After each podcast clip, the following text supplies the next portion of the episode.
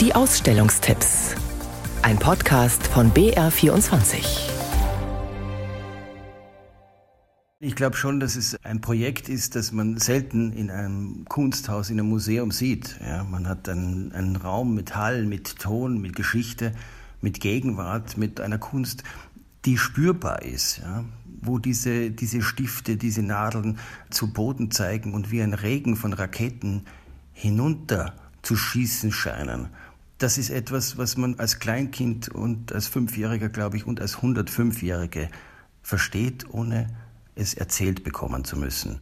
Thomas Trummer heißt dieser Mann und sein Kunsthaus in Bregenz bei Lindau zeigt noch bis 10. April eine Arbeit der Wiener Künstlerin Wally Export.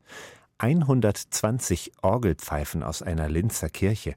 Aber so, wie sie da von der Decke hängen, erzeugen sie ganz andere Bilder im Kopf. Sie sind metallisch, silbrig und in diesem Ensemble denkt man seltsamerweise nicht mehr an die Orgelpfeifen, woher sie kommen und welchen Dienst sie früher hatten, sondern man denkt an, an Tränen, an Tropfen, an Stalaktiten, aber noch mehr und noch viel stärker an Missiles, an Waffen, an Munition.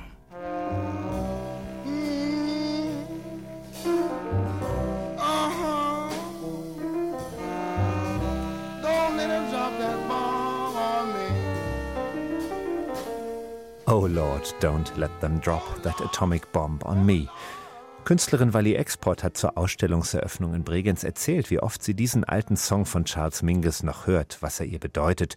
Jetzt, wo die Furcht wieder da ist, dass doch einer auf den roten Knopf drückt. Der Song gibt der Ausstellung den Titel und leider auch die Stimmung. Bis 10. April im Kunsthaus Bregenz am Bodensee. Herr, lass sie die Atombombe nicht auf mich werfen. Oh Lord, don't let them drop that atomic bomb on me. Die Gefahr dieser ultimativen Zerstörung war damals groß, aber leider ist sie heute wieder aktuell. Wo Zerstörung droht, muss ihr etwas entgegengesetzt werden. Die europäische Idee zum Beispiel. Ein Friedensprojekt. Oder nicht? Naja, sagt man nun im Jüdischen Museum in München, Europa im 20. Jahrhundert, das war auch und vor allem Gewalt, das waren Kriege und Kolonialverbrechen. Kuratorin Felicitas Heimann-Jelinek. Sie sehen hier einen Versuch der Visualisierung dieser europäischen Gewaltgeschichte eines einzigen Jahrhunderts im ersten Stock als Fundament für eben diese Vision eines friedlichen, eines solidarischen Europas, die Sie im zweiten Stock dann sehen werden. Die Gewalt als Fundament des Friedens.